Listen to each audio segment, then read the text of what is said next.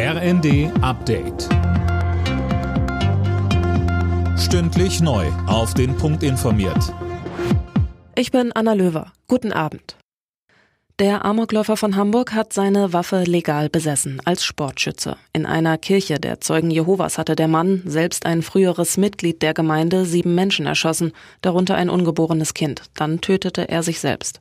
Laut Hamburgs Polizeipräsident Meyer gab es einen anonymen Hinweis, dass man dem Mann die Waffe wegnehmen sollte. Die anonyme Person brachte in dem Schreiben die Auffassung zum Ausdruck, dass der Philipp F. an einer psychischen Erkrankung leiden könnte, ohne dass dieses ärztlich diagnostiziert sei. Philipp F. hege eine besondere Wut auf religiöse Anhänger.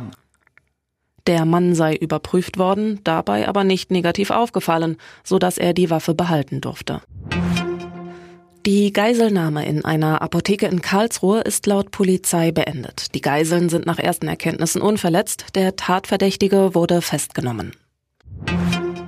Bundesfinanzminister Lindner hat die für kommende Woche geplante Vorstellung des Bundeshaushalts 2024 verschoben.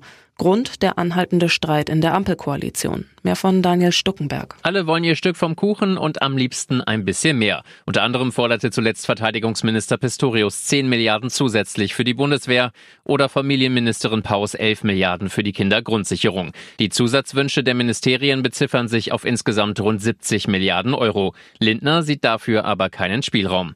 Laut Finanzministerium sei die Verschiebung der Haushaltseckpunkte aber kein Problem. Die Regierung habe dafür noch bis Sommer Zeit. Im Tarifstreit bei der Post läuft die nächste Verhandlungsrunde. Ziel ist, einen unbefristeten Streik doch noch zu verhindern. Verdi verlangt für die Beschäftigten 15 Prozent mehr Geld. Die Post bietet bisher knapp 12 Prozent. Alle Nachrichten auf rnd.de